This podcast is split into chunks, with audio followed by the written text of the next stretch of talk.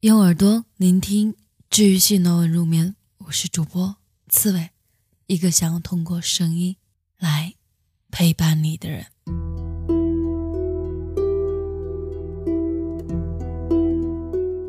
嘿，晚上好，我最亲爱的小耳朵们，好久不见了，我是刺猬。那又到了给你讲故事、说晚安的时间了。今天晚上。刺猬想要跟大家分享的文章名字叫做《大家都鼓掌的时候，你要允许有人不鼓掌》。前天写了一篇关于范语素的文章，扪心自问，非常客观，但依然引起不少争议。不能说是争议了吧，甚至可以说是威胁、排挤。打压。我的标题是范雨素的文章一般般，还特别在文末补充说，就范雨素的文化水平而言，写出这种文章值得赞赏，但还不到大家以为的那个高度。然后，公众号就有人留言：“你不要贬低别人来定位自己，拜托，大哥，你家的贬低是这么用的？”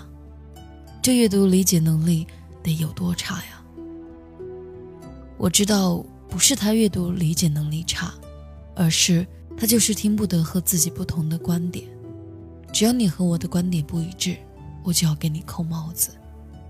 还有人说我是偏见，好吧，我理性、客观、中立到这个地步都是偏见的话，只允许别人夸好好好，算什么呢？文章发到微博，收到的第一个评论就是：“这是鄙视这么多人见识短浅吗？”微笑脸，取关。这一代的年轻人语文都是怎么学的？我和众人的观点不一致，就是鄙视他们，真是吓死宝宝了。就这个道理，以后我吃苹果的时候不敢说不好吃，一说就是鄙视那些喜欢苹果的人。玩娃娃机的时候不敢说不好玩，一说就是鄙视那些喜欢娃娃机的人，意思就是大家喜欢什么，我要么喜欢，要么闭嘴呗。还有比这更强盗的逻辑吗？更何况，我压根就没说范雨素不好啊，我是说一般般，一般般三个字不懂哦。上次出现这种事是在马蓉出轨的时候。大家都知道的，马蓉出轨，千夫所指，万人唾骂。至今还有人动不动就在微博里留言，现在骂马蓉还有人点赞吗？我当时没有跟着骂，说了一个别的观点，既没有贬王宝强，也没有捧马蓉，就没骂了。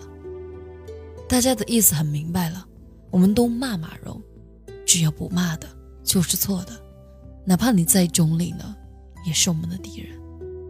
甚至，原本关系不错的一个朋友，也因为这件事情跟我闹僵了。他先是在朋友圈里质疑我，后来又跑到微博跟我一通搬扯。看到架势，就是我必须得听他的呗。在他的观念里，我就是一思想错误、三观崩坏、亟待拯救的失足青年呗。盲目跟风就是正义，思想独立。就是邪恶。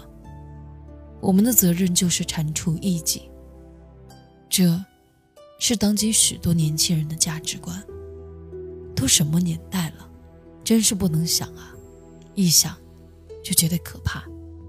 莫言曾说：“大家都鼓掌的时候，你要允许有人不鼓掌；大家都哭的时候，你要允许有人不哭。”多少年过去了，这一现象并未改变。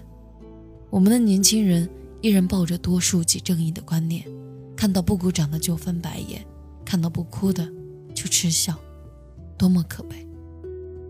年轻人啊，原本应该是这世上最海纳百川的一群人，却活得如此狭隘。微博上有人给我留言说：“莫言那句话是对政府讲的，普罗大众哪有权利允许你哭，或允许你不哭？你不鼓掌？”也没人把你送到监狱里去。是，普罗大众没把我送到现实的监狱中去，但他们对意见者的态度，活活就是把人逼到思想里的监狱去了。动不动就取关，动不动就给你扣上鄙视、贬低的大帽子，难道还不能说明问题？你和我们想的不一样，你就是错的。不管你说了什么，都是狡辩。这就是他们的思想基石，根深蒂固。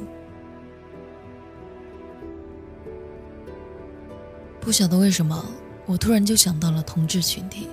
那些生活在社会边缘的人，有一天，我如常去单位上班，刚好两个同事在眉飞色舞的聊天。其中一个说：“哎，你知道吗？八楼那个小 gay 啊，他辞职了。”另外一个说：“嗯，你还记得吗？他在年会上还唱过精忠报国呢，兰花指一翘的。”哈哈，我下意识侧过头去，两双寒森森的眼睛，狡黠的闪着光，狼的眼睛。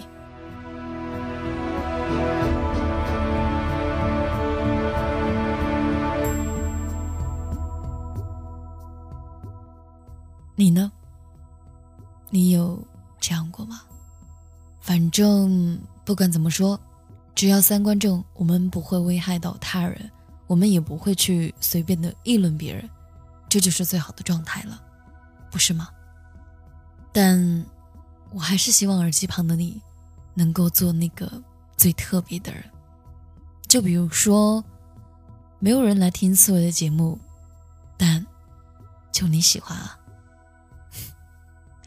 好了，本期的节目文章呢是来自作者古润良的。大家都鼓掌的时候，你要允许有人不鼓掌。授权录制，微信公众号古润良，整理编辑花季。喜欢阅读或者你想要报名领读主播，可以前往我们的微信公众号睡前晚安书友会参与。我是主播刺猬，我们下期节目再见，晚安，好梦。总突然的转身，将背影留给某个人。坐在黄昏里守着那一扇门，一转眼从夜晚到清晨。幸福总是。分成两份，